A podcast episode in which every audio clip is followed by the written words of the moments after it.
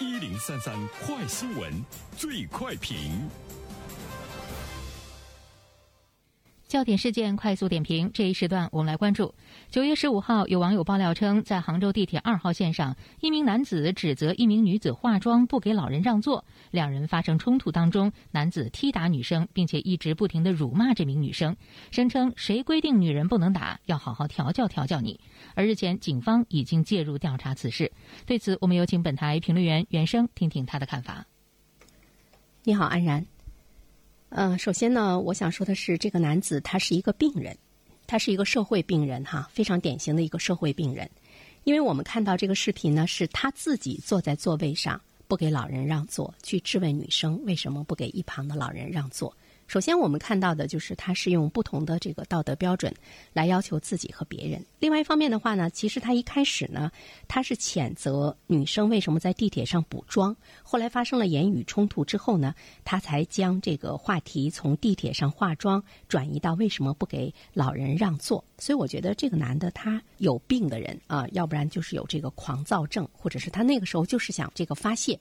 最后呢，他以道德的这样的一个问题。来显示出呢他的一种呢这个制高点。社会病人其实，在我们的生活中很多地方都存在。我觉得我们需要警惕啊，需要警惕呢他们的言行。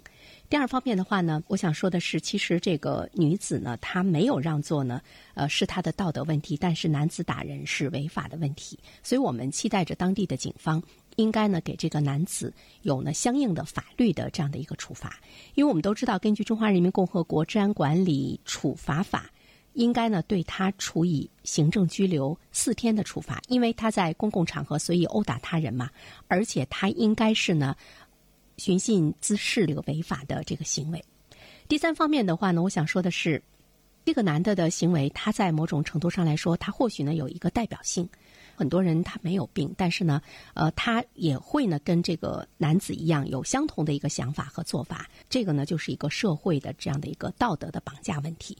社会的道德绑架呢是一种恶行啊。说到道德的绑架呢，就是我们会看到有一些人他用圣人的标准去要求别人，用美德呢要求别人来付出一定的道德的义务。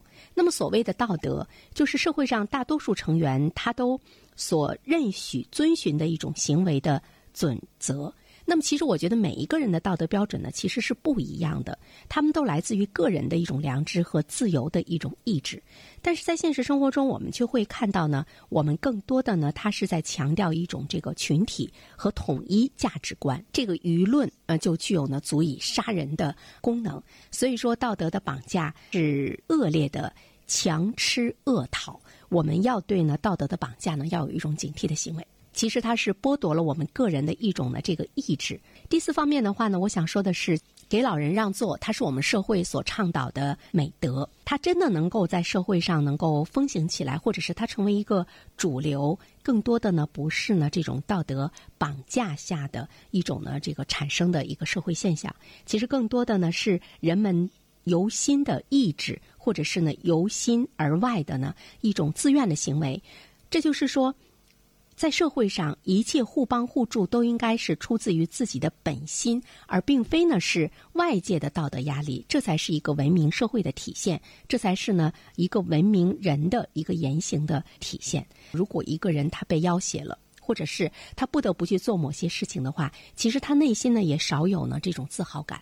我们在现实生活中看到有很多人特别的无私，帮助别人。其实他内心呢，他的内心是非常喜悦的，他也是呢非常高兴的。这种喜悦和高兴也是外人所体会不到的。我们应该呢是引导出更多的人们的这种内心以喜悦的状态呢去做呢这个好人好事。所以说，我们不应该呢去强调群体和统一的这样的一个价值观。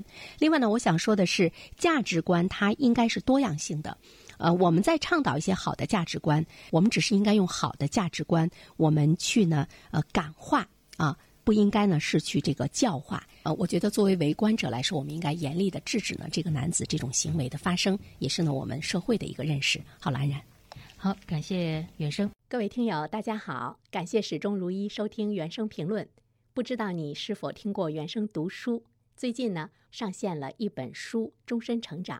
非常期待着你可以听到它，《终身成长》这本书很有名气啊，它坐镇亚马逊心理类畅销榜已经有十年的时间。这本书呢，是向我们讲述思维模式会对我们的行为方式产生深远的影响，可以决定我们成为什么样的人。它颠覆了传统成功学的观念。